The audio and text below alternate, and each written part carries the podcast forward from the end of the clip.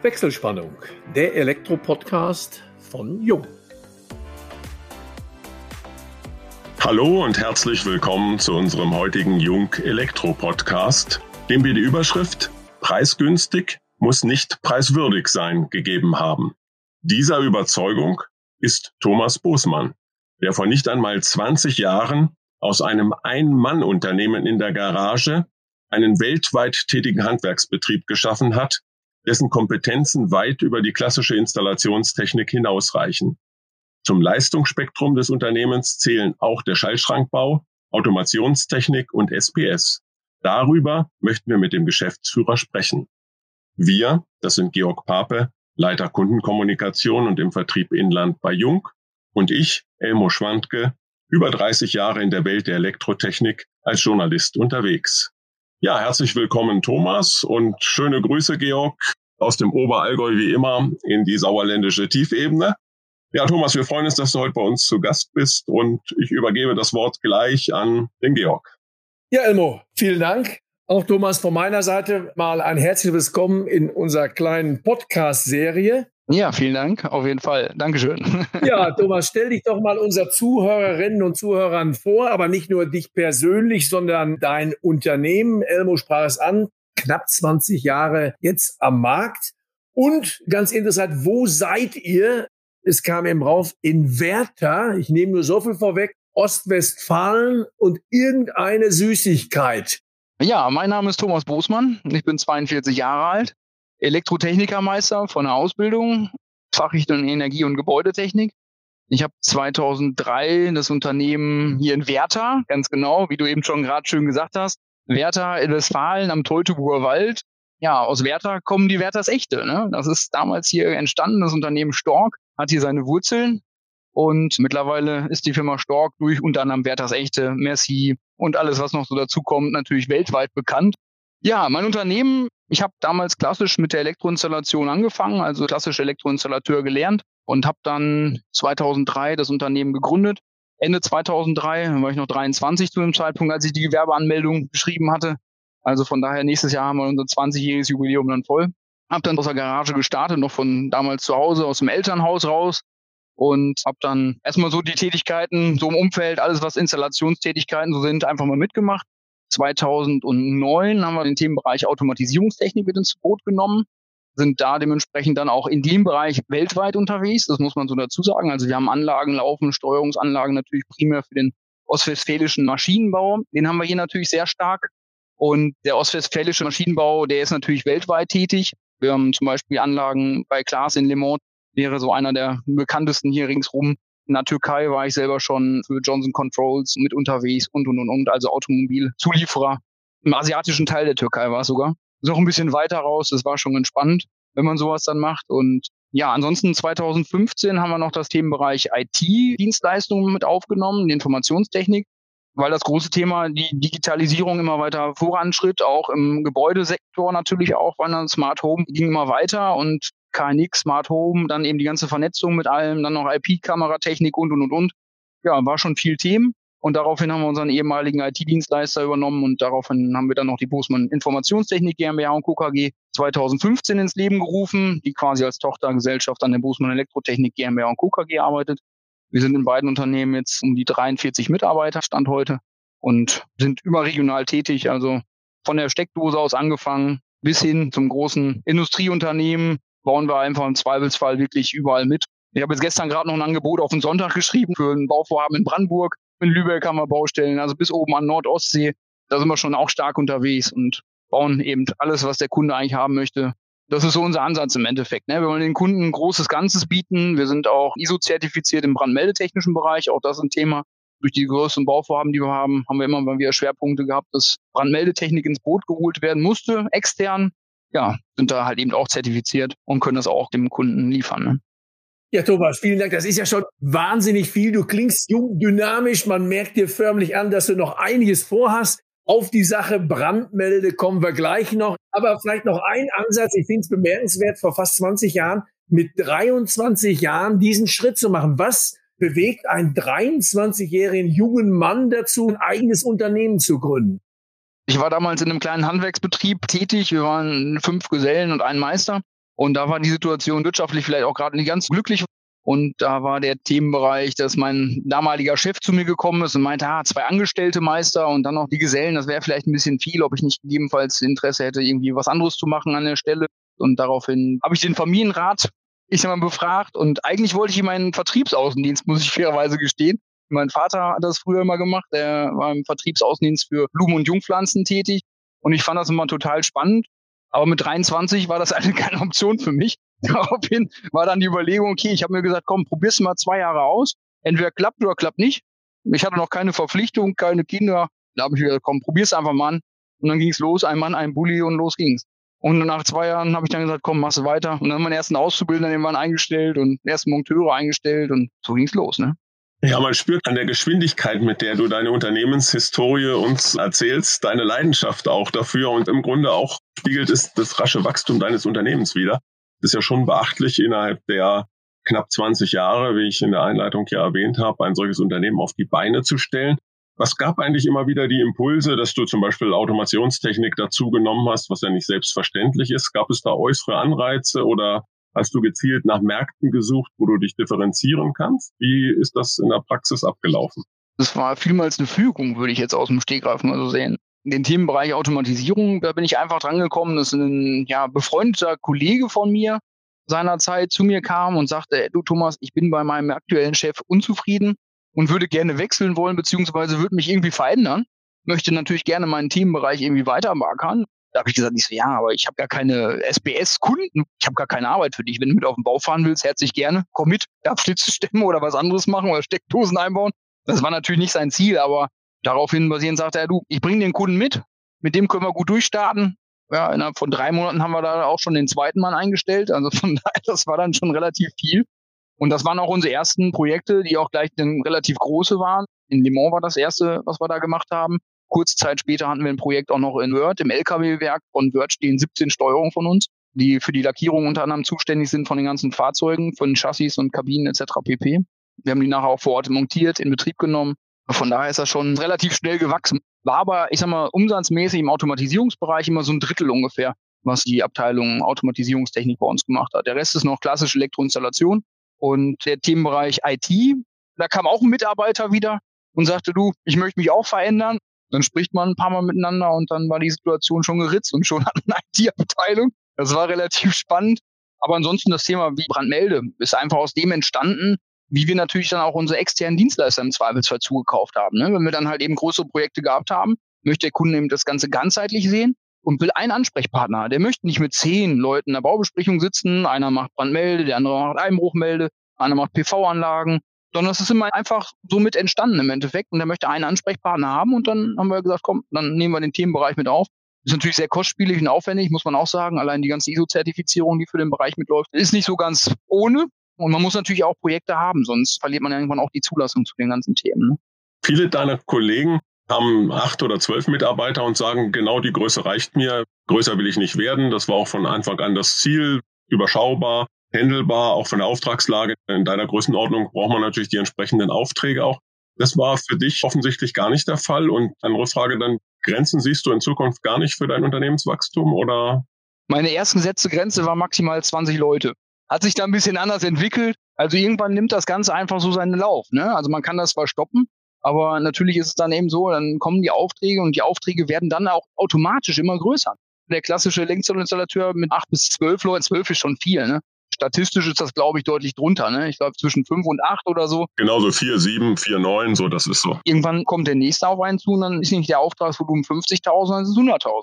Und dann sind es 200.000, dann sind es 300.000, dann sind es 400.000 und es kommt immer so ein Schluck oben drauf ich sage mal so, dieses Thema Mitarbeiter ist natürlich ein Riesenthema. Vernünftige Fachkräfte aktuell zu bekommen, ist nicht einfach. Wir haben einen relativ guten Zulauf. Über zehn Arbeitsverträge haben wir letztes Jahr unterzeichnet. Das war schon fürs letzte Jahr sehr gut. Ich weiß nicht, wie es dieses Jahr aussehen wird. Also ich kann sagen, ich habe gleich das nächste Bewerbungsgespräch. Ich habe aber schon dieses Jahr zwei eingestellt. Zum ersten ersten ist ein neuer Mitarbeiter in der IT angefangen und zum ersten zweiten in der Automatisierung. Also das heißt, auch da ist ein Zulauf da. Ja, und ansonsten muss man sagen, haben wir natürlich einen sehr großen Altersdurchschnitt im Bereich der Kollegen. Wir haben relativ wenig junge Leute, die wirklich sagen, komm, ich mache den Schritt und ich wage den. Wir bilden auch aus. Normalerweise haben wir pro Lehrer zwei Auszubildende. Das finde ich noch ein ganz wichtiger Aspekt. Auch selber die Fachkräfte mit für morgen an den Markt zu bringen. Ob wir sie mal im Handwerk halten können, ist eine andere Frage, aber werden spannende Zeiten werden. Aufträge, glaube ich, wird uns nicht mehr mangeln, kann ich momentan, glaube ich, so sagen. Aber Fachkräfte ist natürlich das Thema für heute und morgen, was natürlich ein ganz wichtiger Aspekt ist und wo wir natürlich gucken müssen, dass wir die vernünftig binden und natürlich auch hoffentlich finden. Ne? Hast du da spezielle Bindungsmaßnahmen? Wie ist überhaupt so Fluktuation bei euch im Unternehmen? Jung und dynamisch sind wir, aber auf der anderen Seite ist die Situation natürlich die, die jungen Leute, die bei uns eine Ausbildung machen, die bleiben dann vielleicht ein, zwei Jahre oder vielleicht auch drei Jahre und gehen dann weiter und suchen sich dann die Rosine raus, die sie im Endeffekt noch picken wollen. Das ist natürlich schon ein Problem. Für uns jetzt, wir bilden aus, machen weiter und wir halten natürlich nicht alle an Bord, wenn Leute zu uns kommen. Wir sind natürlich auch überregional tätig in der Installation. Wir machen einiges an Montagetätigkeiten. Das heißt, natürlich ist es auch so, der eine oder andere hat irgendwann keine Lust mehr, in den Bulli zu steigen und die ganze Woche wegzufahren und am Freitag dann wiederzukommen. Auch da gucken wir natürlich, wie können wir mit den Mitarbeitern umgehen. Letztes Jahr im Januar ist ein Junggeselle fertig geworden und dann haben wir jetzt im Dezember hatte ich ein Mitarbeitergespräch mit ihm und dann sei er so, ja, ich bin das ganze Jahr schon auf der einen Baustelle. Sagt ich habe das ganze Jahr eine Vier-Tage-Woche. Der arbeitet von Montags bis Donnerstags, hat seine 40 Stunden voll und Freitag hat er frei. Ich muss ganz ehrlich sagen, wenn man mir das damals angeboten hätte so, und er sitzt ja auch viel im Auto, ne? bei uns werden Reisezeiten auch bezahlt. Und da muss ich schon sagen, ist das schon, glaube ich, eine ganz nette Sache, wenn man dann als, ja, ich sag mal, Anfang 20-Jähriger drei Tage Wochenende hat. Ne? Das ist natürlich so eine coole Sache. Geht nicht in allen Bereichen. Ja, ansonsten Bildungsmaßnahmen, was machen wir? Betriebliche Altersvorsorge ist ein Thema. Dann haben wir steuerfreie Vorteile durch irgendwelche Kreditkarten, Firmenkreditkarten, die wir da haben. Wir machen Firmen-Events. Wenn jetzt Corona nicht wäre, machen wir alle Vierteljahr ein großes Treffen, dementsprechend, wo wir lecker essen gehen mit allem Mann. Einmal im Monat machen wir eine Teamsitzung, jeden letzten Freitag im Monat, wo wir alle zusammensitzen, Grill nachher anmachen und einfach mal quatschen, was Sache ist, was ist aktueller Stand der Dinge, wo wir die Neuheiten, neue Mitarbeiter vorstellen, den Mitarbeiter versuchen mit einzubinden in das ganze Thema, zu sagen, okay, wie sind unsere Abläufe, was gibt's Neuigkeiten, kriegen wir neue Software, kriegen wir neue Endgeräte, was ist gerade Status, auch an Auftragslagen. Wir nehmen die alle mal so ein bisschen mit. Das versuchen wir zumindest einmal im Monat zu machen. Auf der anderen Seite, ja, wenn irgendwas sein sollte, habe ich immer ein offenes Ohr eigentlich für meine Mitarbeiter. Versuche da immer am Zahn der Zeit zu bleiben und den Jungs mal zuzuhören, wenn irgendwas sein sollte. Meine Tür steht meistens offen, sodass auch jeder einfach reinkommen kann. Wird von dem einen oder anderen gut genutzt. Manche Leute nehmen es dann nicht so, ne? Die haben ja meistens so mit Männern zu tun. Die sprechen manchmal nicht so viel, ne? Das ist manchmal ein bisschen schade, aber wir arbeiten da dran, ne? Kann ich bald gar nicht glauben, ist aber so, du bist ja mannigfaltig unterwegs mit quasi zwei Unternehmen, Bosmann Informationstechnik als GmbH und Co. KG für die IT-Technik. In deinem Unternehmen Bosmann Elektrotechnik zwei Zweige, also die klassische Elektroinstallation und Schaltschrankbau SBS, also Automation. Nebenbei bist du aber auch noch in der Elektroinnung Gütersloh tätig, dort im Vorstand und auch noch in einigen anderen Bereichen ehrenamtlich unterwegs. Wie ist das zeitlich möglich? Irgendwo hat dein Tag doch auch nur 24 Stunden und die Woche nur sieben Tage. Vielleicht machen wir was falsch, Elmo und ich, aber irgendwo hast du den Stein der Zeitlosen gefunden. Du darfst nicht vergessen, Thomas spricht auch schneller als wir. Ja, das stimmt. Also ich spreche sehr häufig, sehr relativ schnell. Das wird hier und da auch von meinen Mitarbeitern als schwierig angesehen, muss ich auch so sagen, weil das große Problem ist, man muss mir natürlich auch während des Gespräches folgen können. Es ist nicht so tragisch. Ich habe auch schon mal jemanden kennengelernt, der noch deutlich schneller spricht. Und der hat sich dann in die Hände einer Sprachtherapeutin begeben für drei Monate. Und ich habe ihn danach gefragt, wie das Ergebnis ausschaut. Ja, sagt er, die Therapeutin spricht jetzt auch schneller.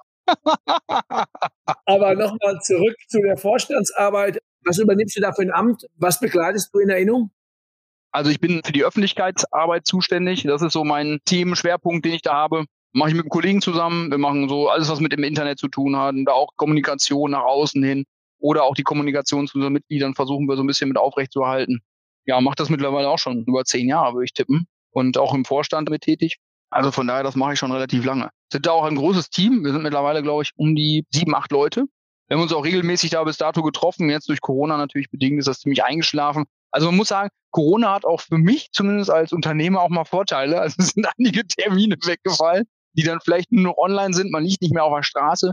Oder eben man hat natürlich die Vorteil, dass man dann doch durch irgendeinen Wegfall, durch irgendwelche Ehrenämter natürlich deutlich mehr Zeit hat. Ne? Das merkt man schon für den Betrieb und kann dann natürlich noch ein bisschen mehr im Betrieb machen oder eben auch zu Hause. Ne? Ja, ansonsten, wie gesagt, Ehrenamt, Feuerwehr bin ich auch noch ein bisschen mit tätig. Das war ja das Thema, das nimmt auch noch zwischendurch nochmal Zeit weg. Das ist ein bisschen unkalkulierbar, das ist das große Problem. Das heißt also im Zweifelsfall, wenn wir jetzt hier im Gespräch sind, kann der Pieper gehen und dann fahre ich auf einmal los und dann bin ich mal gerade zwei, drei Stunden vielleicht nicht da. Mit Zeitmanagement eine Katastrophe, aber es macht halt Spaß, ne?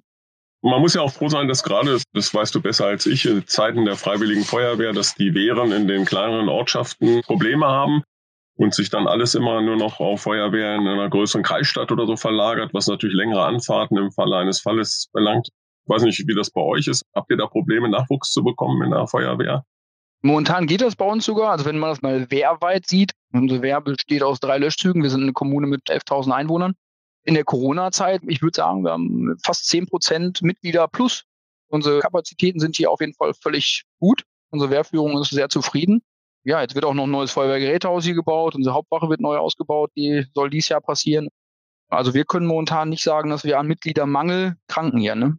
Aber die, natürlich die Tagesverfügbarkeiten, das ist das Thema, wo du eben schon drauf angesprochen hast. Das heißt also, die Arbeitsplätze sind immer alle woanders. Das ist das große Problem. Ich habe den Vorteil, mein Wohnort als auch meine Firma sind von unserem Feuerwehrgerätehaus aktuell, ich würde sagen, drei Minuten entfernt jeweils. Das heißt also, ich habe keine großen Fahrzeiten, bis ich zum Feuerwehrgerätehaus bin natürlich häufig tagsüber erreichbar. Das ist natürlich für die Kommune hier sehr vorteilhaft. Aber wie gesagt, es sind viele, die arbeiten halt eben weiter weg und brauchen 20 Minuten Anfahrt.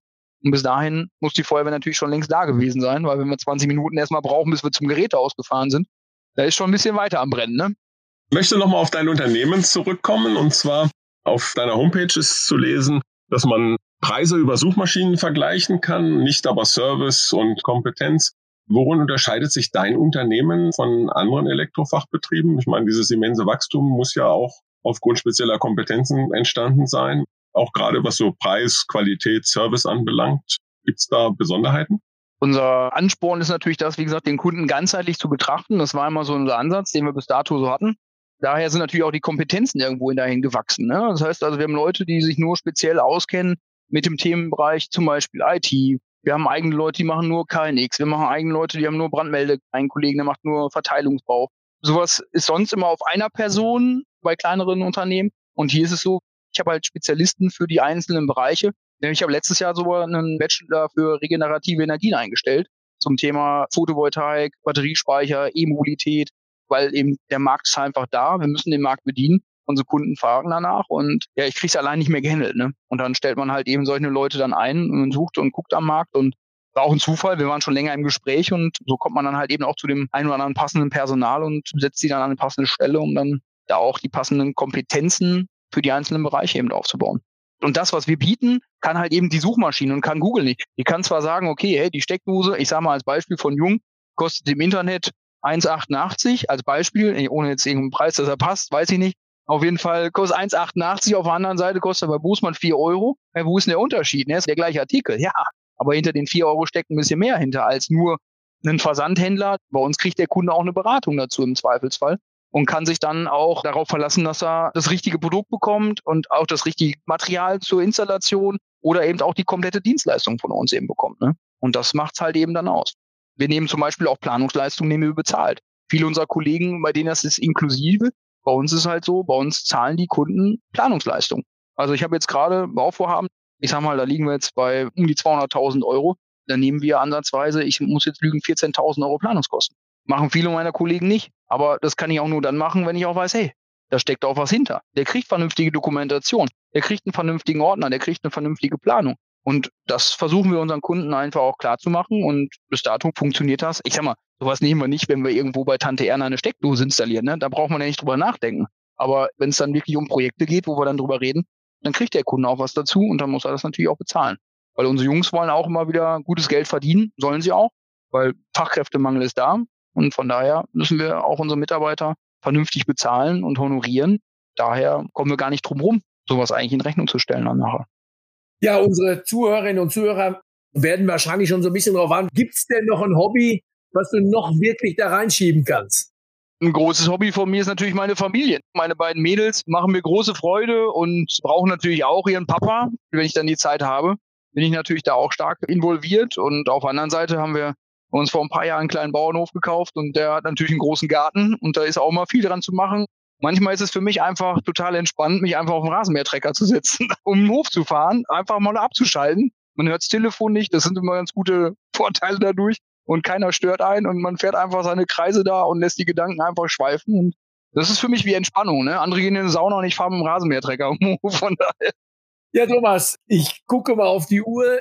Wir haben uns schon wieder ganz stark dem Ende genähert. Wir bedanken uns natürlich recht herzlich, dass du dir, wie wir ja nun gehört hast, als viel, viel, viel beschäftigter Unternehmer die Zeit genommen hast. Oh, es war wahnsinnig interessant. Ja, liebe Zuhörerinnen und Zuhörer, damit schalten wir für heute unsere Wechselspannung wieder mal frei. Bedanken uns bei euch allen fürs Zuhören. Sollte es euch gefallen haben, freuen wir uns natürlich über eine Weiterempfehlung. Falls ihr Fragen habt, beantworten wir die euch gerne unter kundencenter.jung.de. Schon jetzt freuen wir uns auf euch beim nächsten Wechselspannungstalk, dem Jung Elektro Podcast.